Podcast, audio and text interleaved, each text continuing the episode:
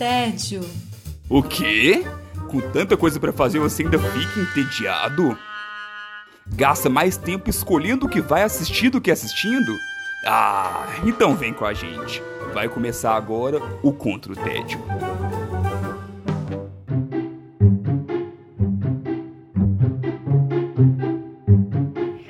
Bem-vindas e bem-vindos ao Contra o Tédio. Eu sou Sara Dutra e junto com os meus companheiros de guerra nós temos a missão de te tirar do tédio. Os combatentes deste episódio são Silvia Gostaferro. Olá, gente! Voltei! Nossa, eu tava muito fora porque eu tava mudando. Gente, mudar cansa, né? Putz. Demais. Mas agora, se tudo der certo, vamos ficar aí ao mesmo tempo.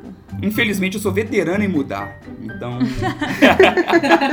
Daqui a pouco vira tema de especial isso aqui. Pois é, ué, podemos contar histórias de mudança.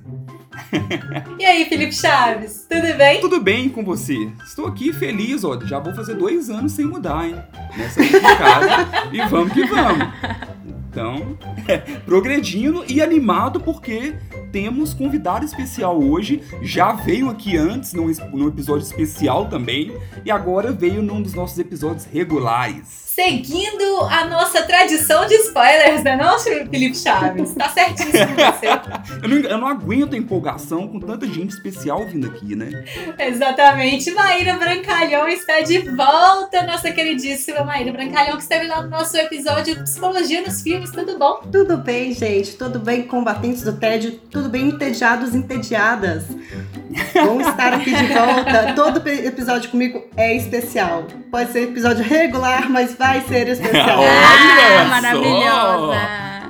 Que chique! Isso daí ninguém nunca tinha falado, não, hein? Acho que você tá ganhando uma estrelinha com a gente. É isso aí, a gente começa as nossas indicações hoje. Com Felipe Chaves, como é que você tá combatendo o seu tédio? Então, estou combatendo o meu tédio descobrindo o que é Minari. O que é Minari? Não é anime, a gente já sabe disso. não é um anime, não é um personagem de anime, apesar que tem uns que tem um nome parecido. então eu aprendi com a vovó Sonja que Minari é tudo de bom. Minari é um vegetal que cresce em qualquer lugar, em qualquer condição e é acessível para todos os tipos de pessoas, ricos ou pobres. Traz Minari pra gente. É quase uma batata? É, é um vegetal coreano, então que a grande fortaleza dele é que ele é fácil de dar raízes. E eu venho falar de Minari, que é um dos filmes do Oscar que fala muito sobre raízes. É um filme muito baseado nisso. Não é à toa aí que tem esse título também e é, tem essa alusão ali no filme. Vocês já devem ter percebido, né, que eu tô fazendo uma grande maratona do Oscar aqui, assistindo várias indicações, e com Minari eu já eliminei vários ali, porque ele recebeu seis indicações. Opa! Então, muita coisa, né? Muita coisa mesmo. Então ele foi indicado a melhor filme, melhor direção, roteiro original, ator, atriz coadjuvante e trilha sonora. Então, é muita coisa. E do que, que se trata, então? Que que, do que, que fala Minari?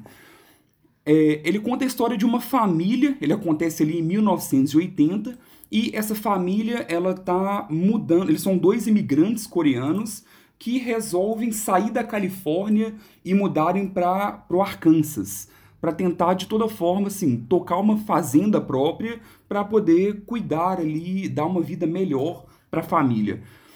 Querendo ou não, isso é mais um plano do pai.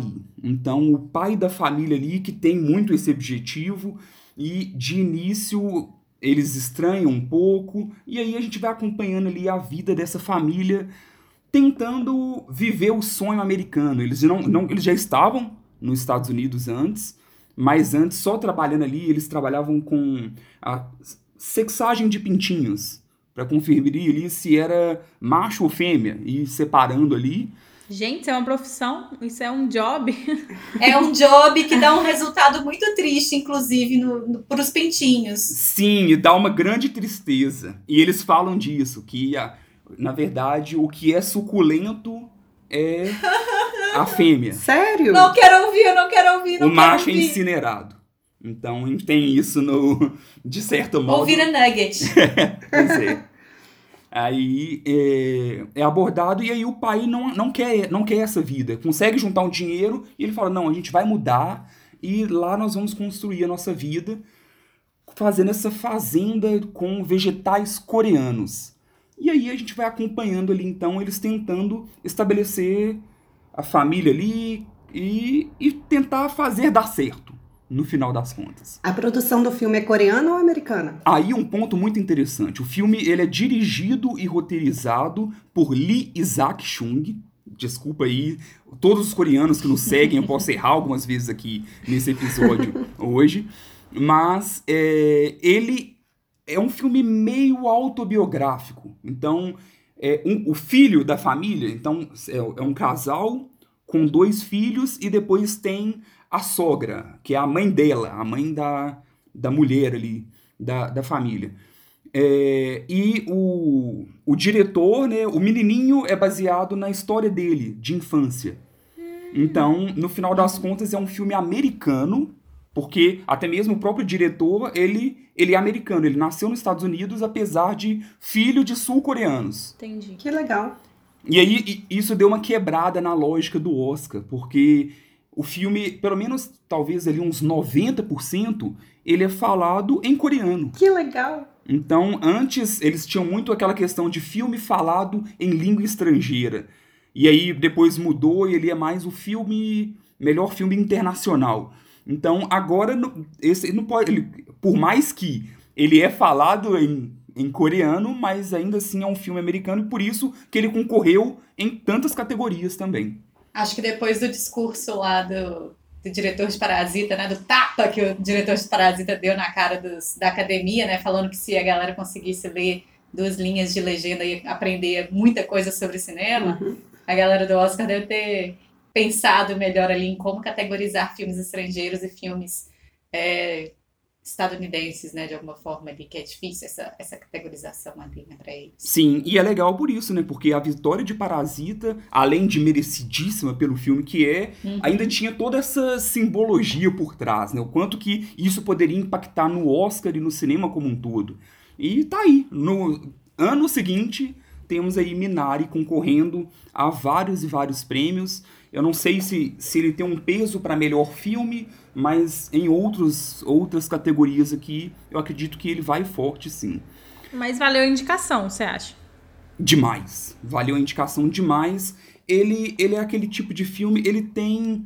Ele é de drama, é um filme de drama, mas ele tem uma pegada boa de comédia, muito por causa do menininho. Gente, que que ator, que não, é, não só que ator, mas que personagem, sabe? Que, que menino legal. E é, e é, interessante porque, apesar do Oscar de melhor ator ser pro pai ali, que é o Glenn do. Quem já assistiu Walking Dead vai lembrar do, do Glenn do Walking Dead, que já é carismático por si só. Na época que o Walking Dead era bom.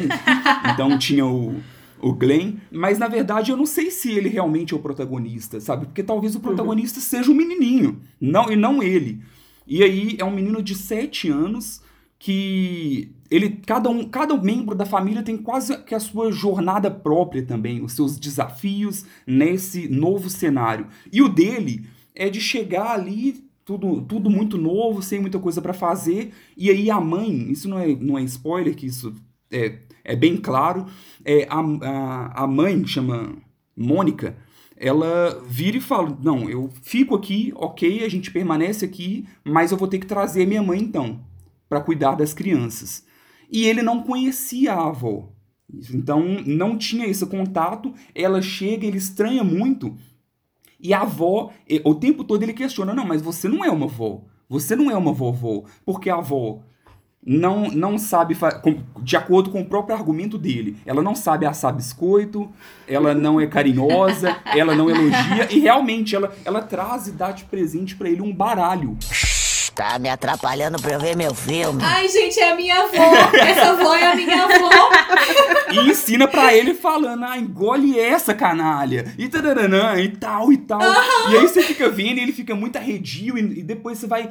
Porque ao mesmo tempo também tem a história da avó. E você vai vendo ela aprendendo a ser vó porque ela não uhum. tem, não teve um outro neto também. E, e, é bonito todas essas essas jornadas e ele é muito engraçado e o relacionamento dos dois é muito divertido. Então, por mais que tenha essa pegada dramática, porque as coisas com uma certa frequência não dão tão certo, mas ao mesmo tempo o filme vai quebrando muito com esses momentos gostosos de assistir. E Chaves, outros personagens ali da família também têm esses arcos de transformação ou são mais de, de evolução ali de personagem de- dentro da história?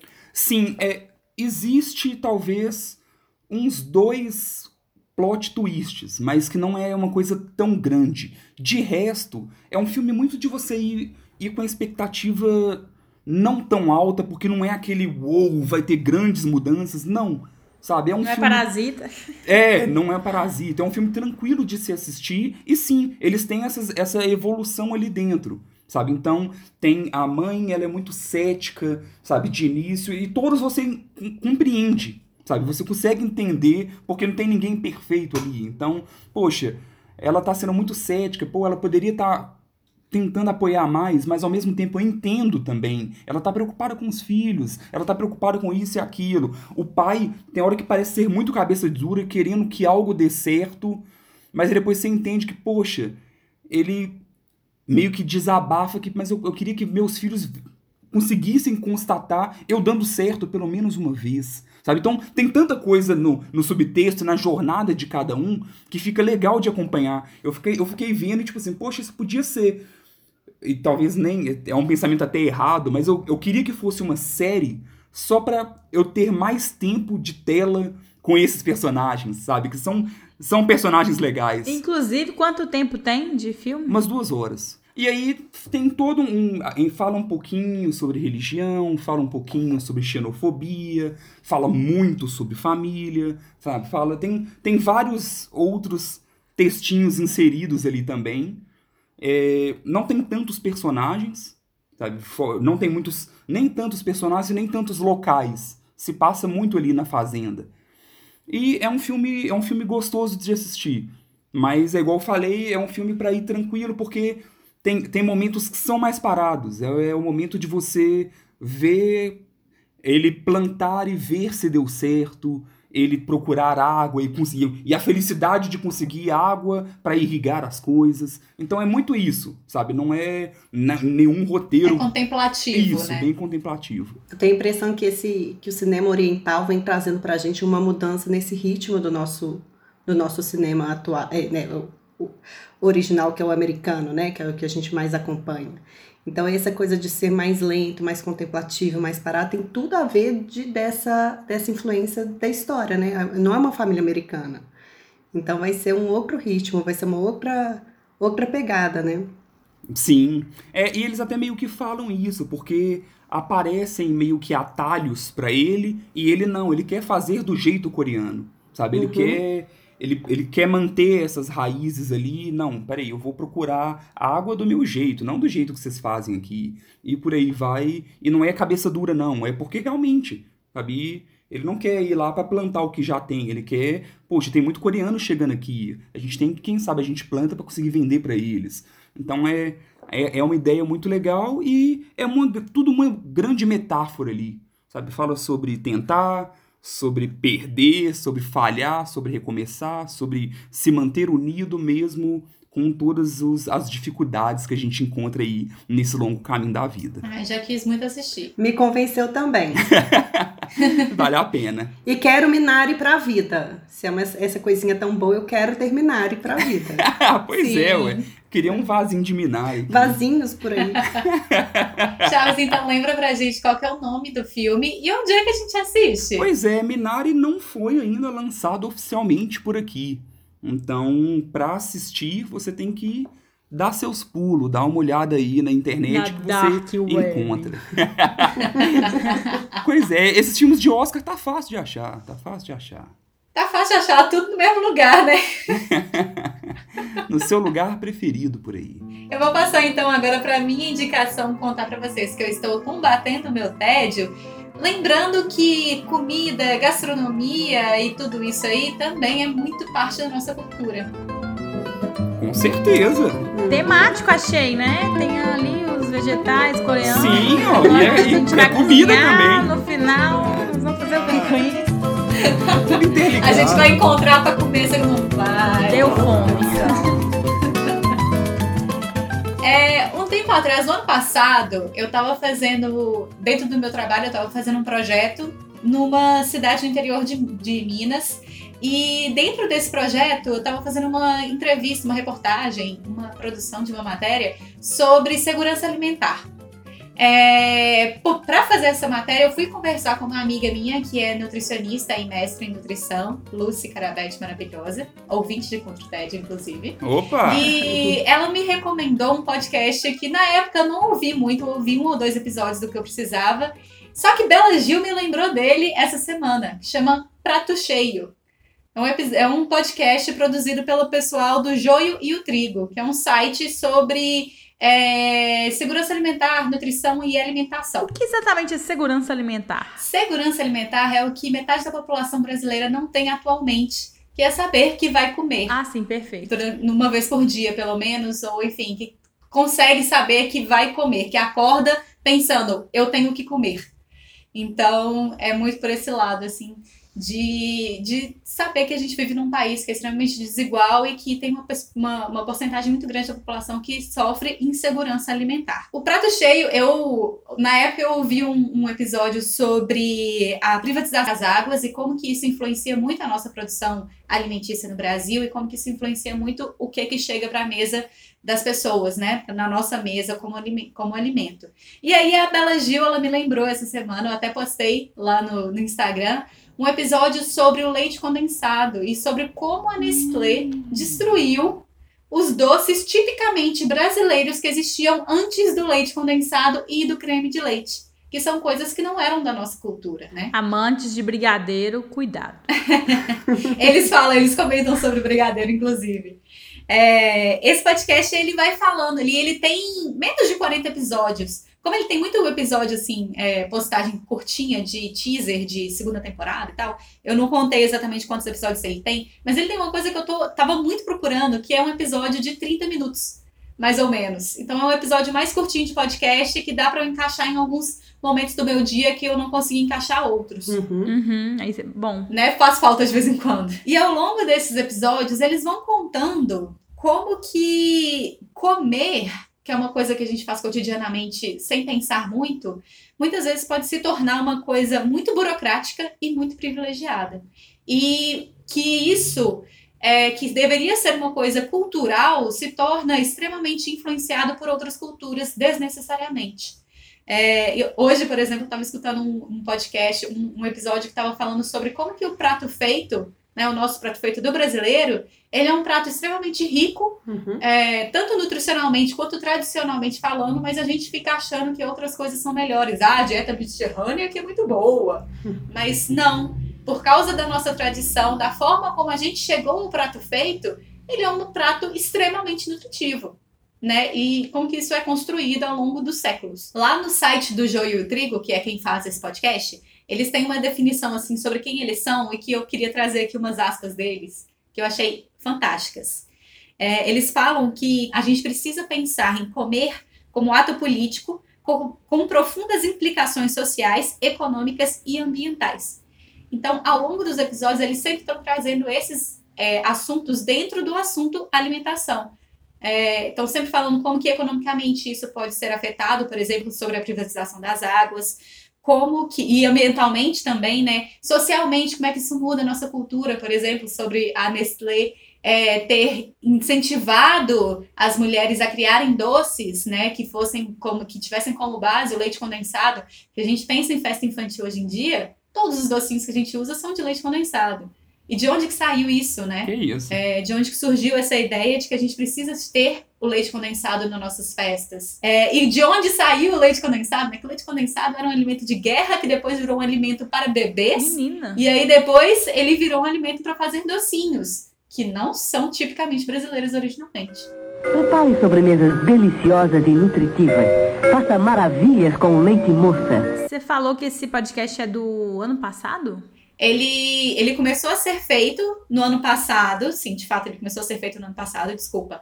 É, mas é porque o joio e o trigo já existe há mais tempo. E aí, esse ano que eu voltei a escutar ele mais. Cai num momento muito é, interessante, não é bem a palavra que eu quero usar, Oportuno. mas oportuno, obrigada, Chaves, é, da história brasileira, né? Porque a gente tá num, num momento que a insegurança alimentar aumentou muito do, do ano passado para 2020 para 2021, né? Uhum. Por isso que eu tava me perguntando se isso necessariamente é, teve a ver ou não, só foi Não, foi uma bela parte. bela, entre aspas, né? Coincidência, porque eles começaram a publicar, tipo, em janeiro de 2020. Sim, e aí, em sim. março, eles já estavam fazendo especiais sobre coronavírus. E aí, eles falam Uhum. de fome. O segundo episódio deles é sobre a fome. E tem umas falas belíssimas da, da Elsa Soares, inclusive. E aí, no episódio, tipo, 7, eles estão falando de coronavírus e o risco da insegurança alimentar que vai assombrar os brasileiros por causa da pandemia. Então, é, ele caiu num momento muito oportuno nesse sentido, sim. É o que eu fiquei curioso, acho que você até meio que já respondeu agora, que é, é mais ou menos como que funciona a estrutura de episódios, assim. Cada episódio fala sobre algum tipo de alimento ou sobre algum, algum tema específico, mas relacionado à alimentação. Igual teve a questão do, do leite condensado e contando a história por trás. E aí, um outro episódio fala sobre uma outra, outra coisa, ou é uma sequência disso.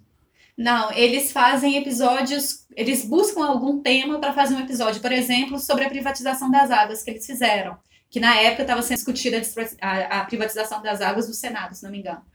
É, então, assim, eles fizeram um episódio sobre fome, sobre o que é passar fome, por que, que uma população passa fome, pensando na quantidade de comida que o, que o planeta produz. É, eles têm um episódio maravilhoso sobre superalimentos, que é essa necessidade da gente incluir é, nutrientes que a mídia diz que são muito importantes para a gente, mas que a gente nunca se preocupou em consumir eles porque eles já estavam inseridos na nossa alimentação.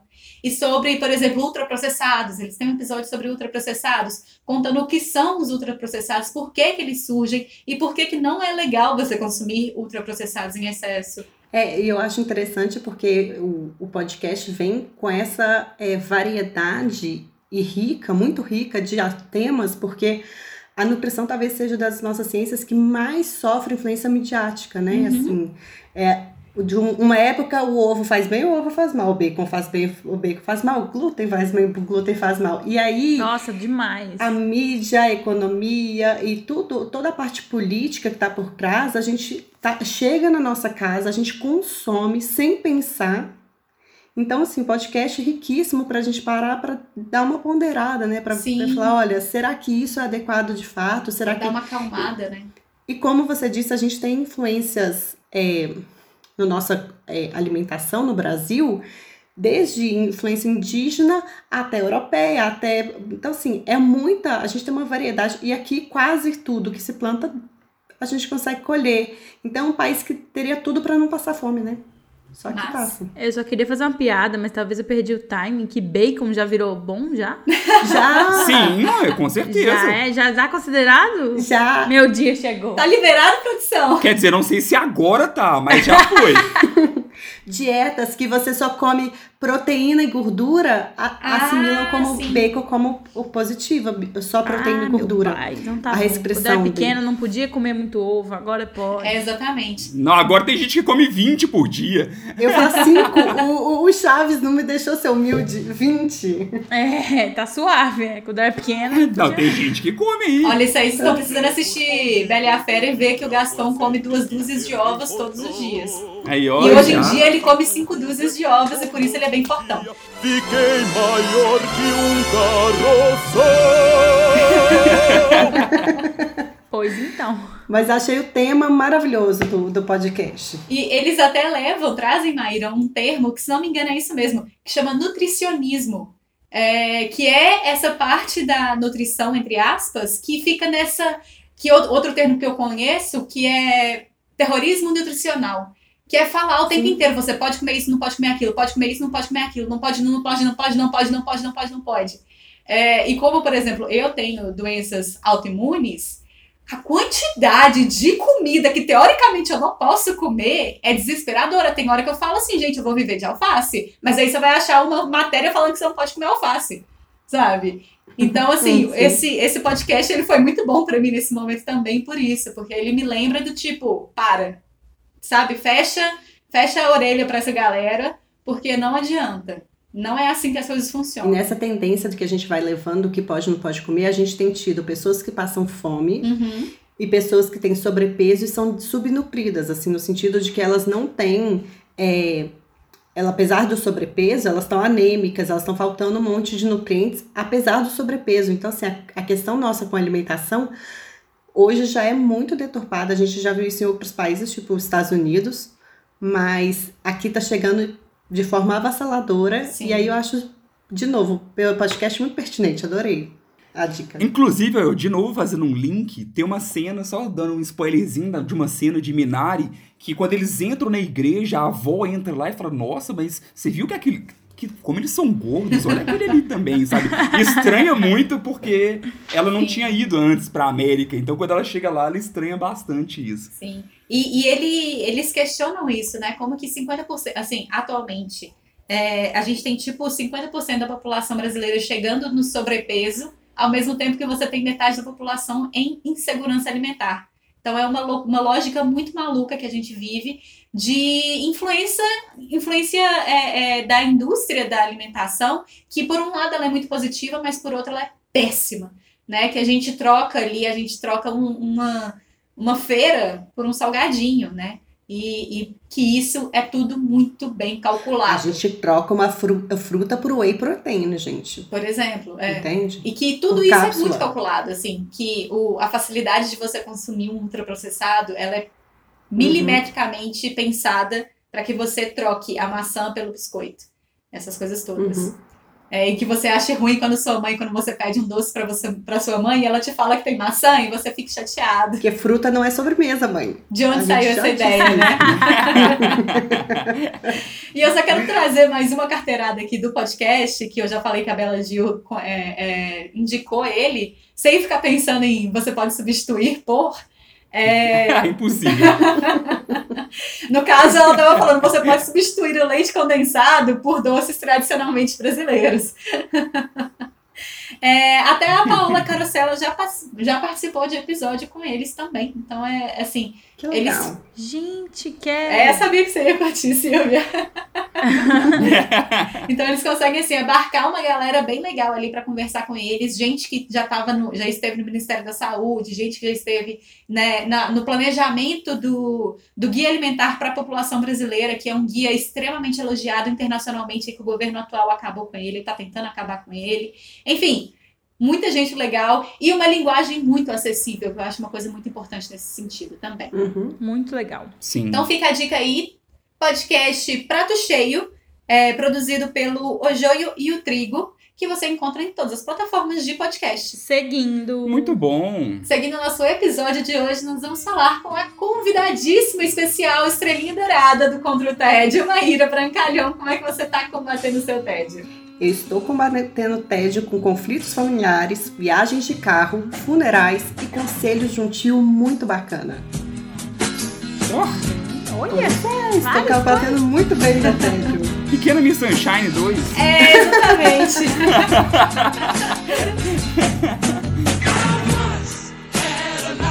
Olha, em qualidade, talvez eu vou dizer que tá pau a pau. Nossa senhora, então, peraí. Expectativa foi lá em cima. Uhum. Então, deixa eu deixar dessa expectativa, porque é um filme que merece ser visto sem expectativas, para você poder ser surpreendido com Uncle Frank.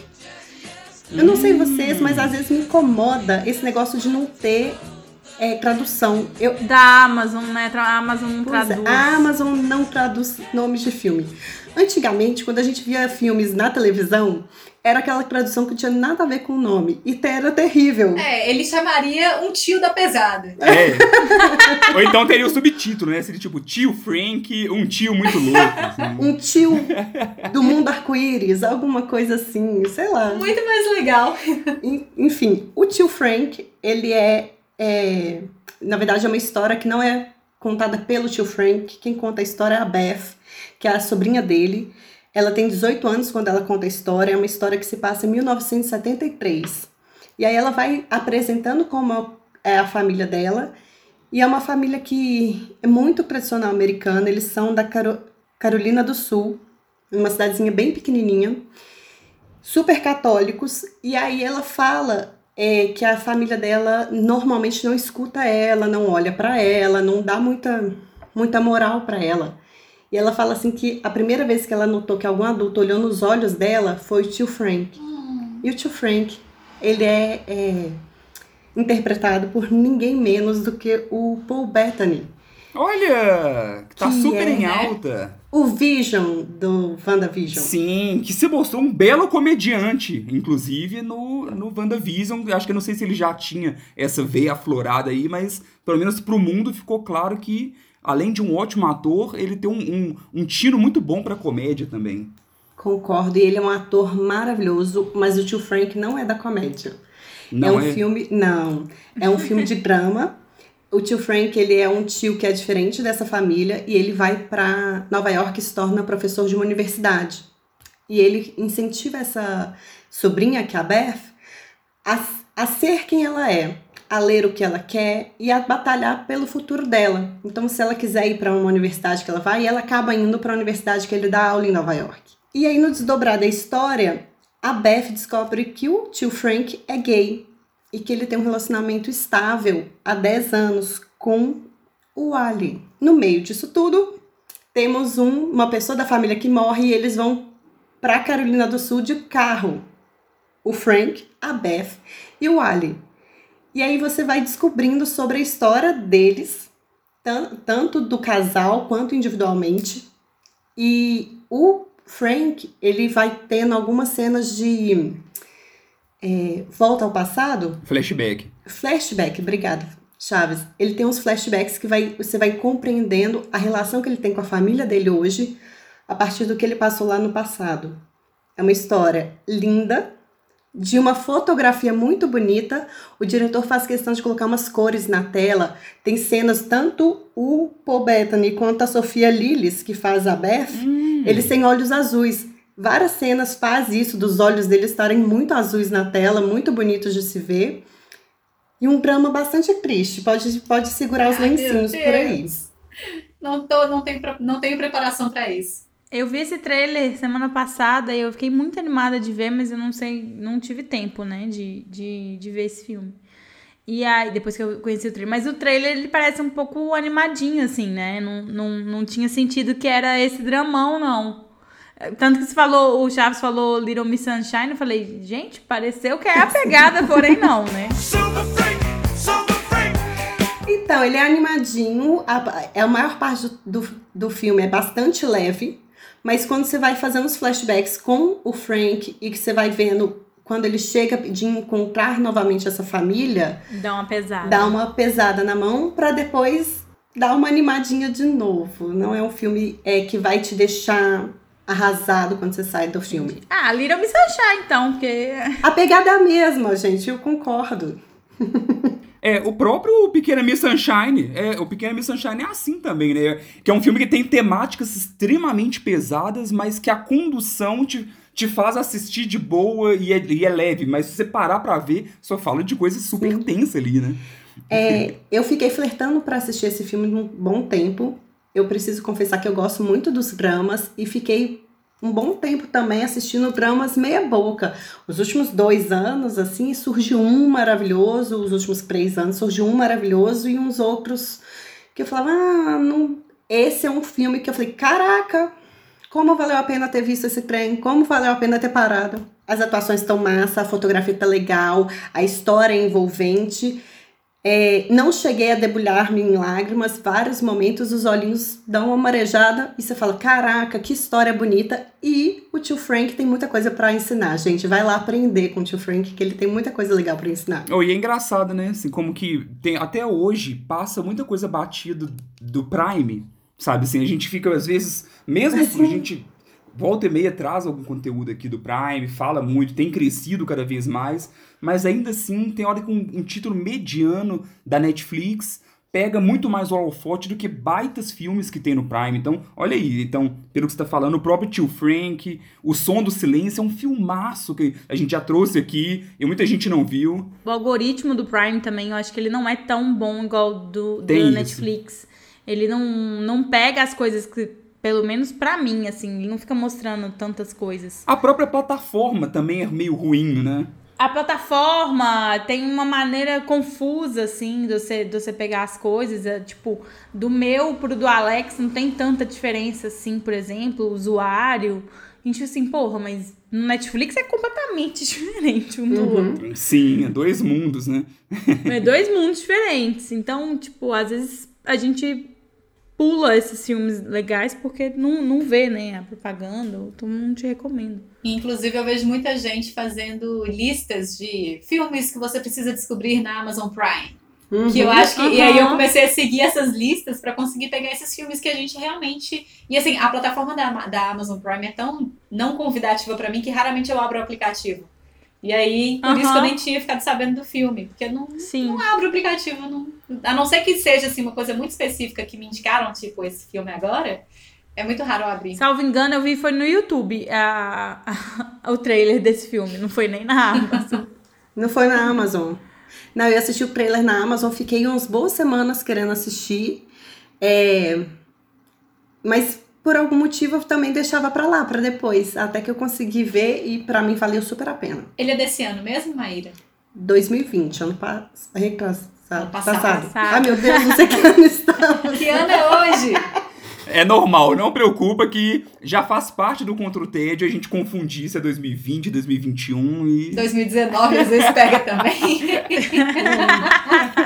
É um filme do ano passado, é, mas muito rico em, em conteúdo, no sentido de, de um enredo denso o suficiente para você ficar entretido e umas belas demonstrações do que que é amor.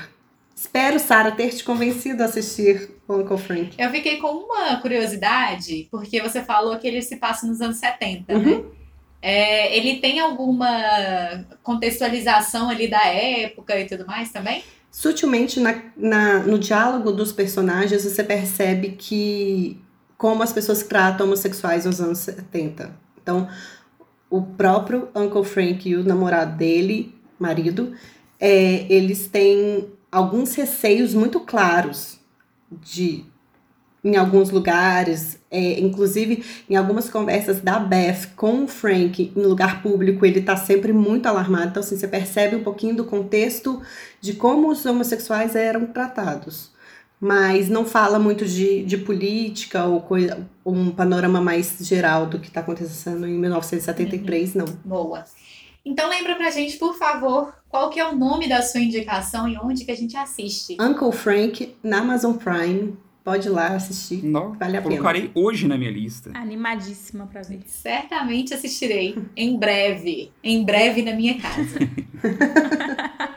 Vamos seguir agora com a nossa última indicação do episódio. Silvia Gostaferro, como é que você está combatendo o seu tédio? Estou combatendo meu tédio, descobrindo sobre a história da primeira mulher milionária dos Estados Unidos. Olha, Rica! Eu sou rica!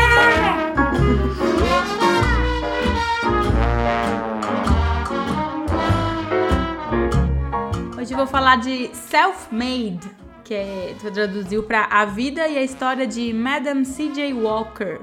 Tá no Netflix.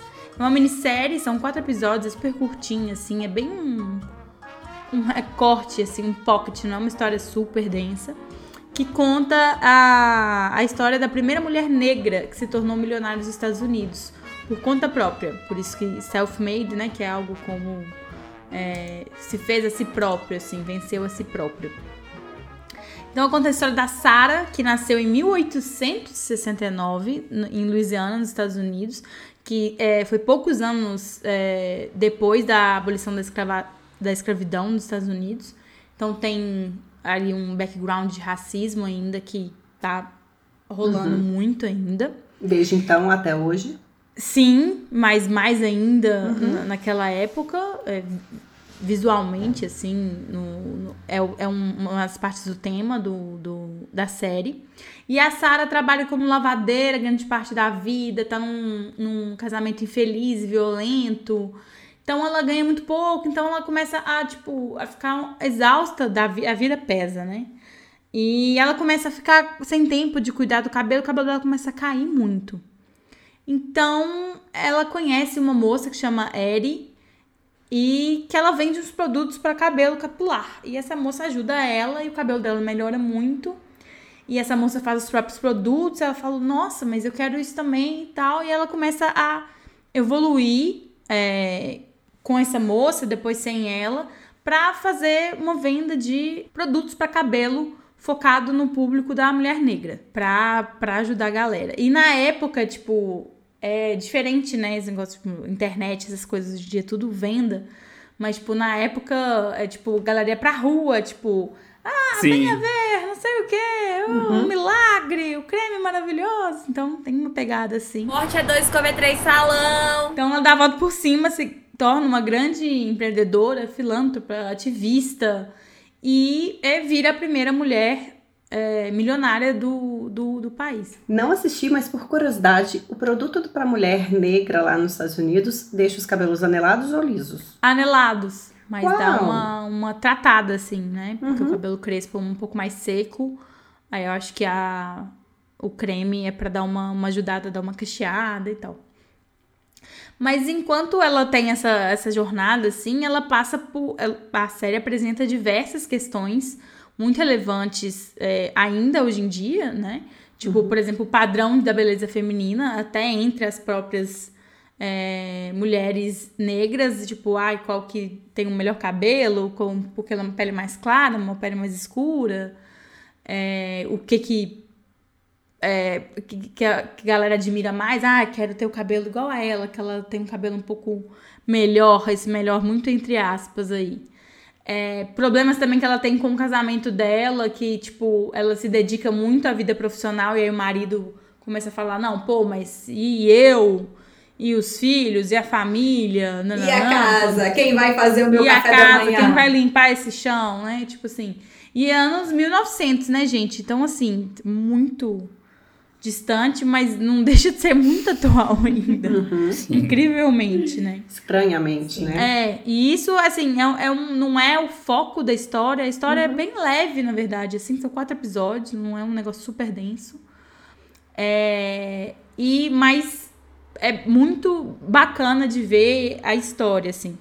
É, é sobre um império de produtos de cabelo, né? Que, salvo engano, existe até hoje. Acho que vende os produtos na Sephora. Eu adoro. É, tipo, surreal o negócio.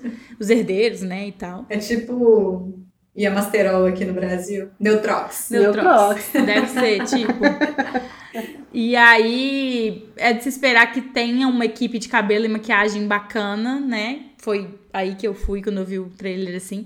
E é muito legal, o figurino é super bonito, tem uma fotografia super, tipo, cenário, figurino muito bacana. E é uma obra divertida, tem uma pegadinha ali de comédia, meio engraçadinho em umas partes, mas não deixa de fugir do tema pesado que é, é essa evolução dela.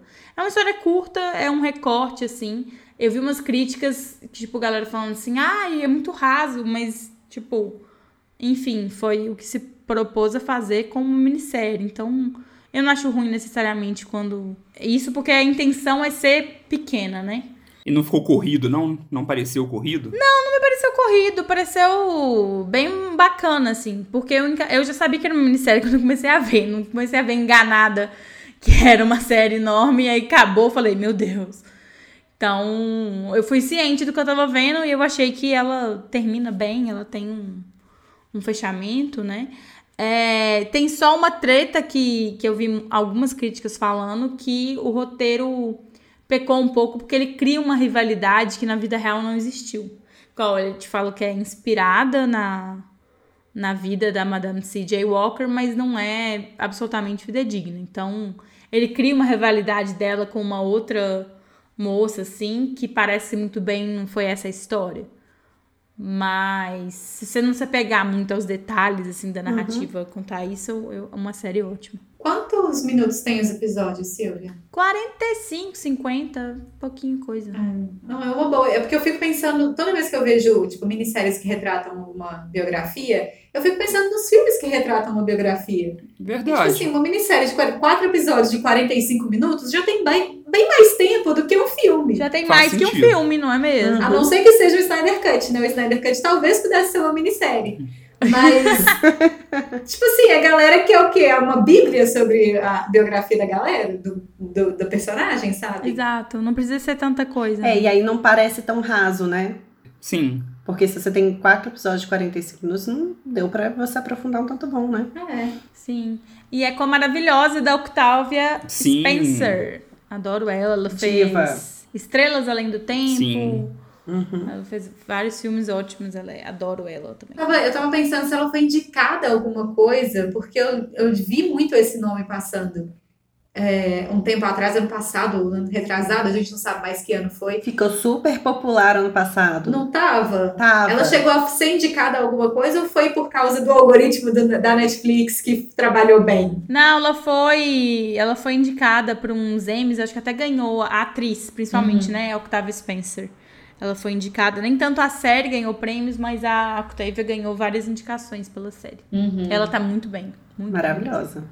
Boa. Então lembra pra gente, por favor, o nome da sua indicação e onde que a gente assiste. Tá no Netflix A Vida e a História de Madame C.J. Walker, ou Self-Made.